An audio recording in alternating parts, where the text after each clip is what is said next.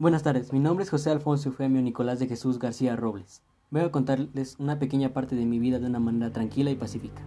Nací el 20 de marzo de 1911 en Zamora, Michoacán, México. Fui el alumno del Instituto de Ciencias renombrado Colegio Jesuita en Guadalajara.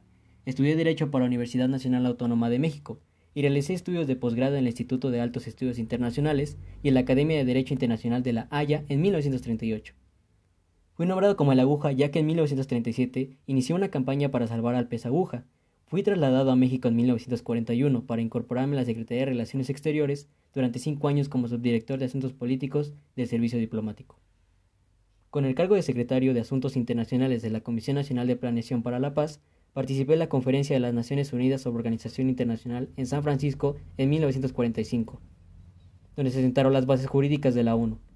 De 1946 a 1956 radiqué en Nueva York, trabajando para la ONU como jefe de la División Política del Departamento de Asuntos del Consejo de Seguridad.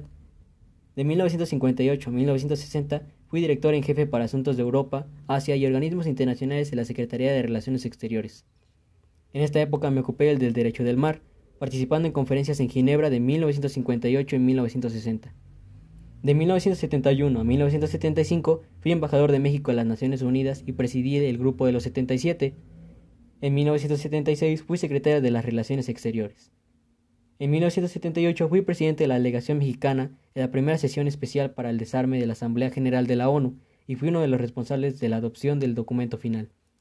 La labor que más me destacaron fue la firma del Tratado de Tlatelolco, referente a la no proliferación nuclear y mi participación en las sesiones especiales para el desarme de la Asamblea General de la ONU.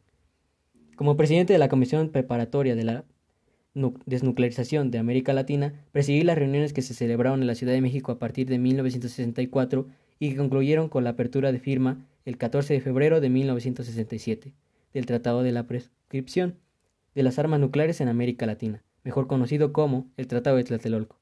Me han llamado el padre del Acuerdo del Tlatelolco, propuesto por Adolfo López Mateos, presidente de México en aquel entonces.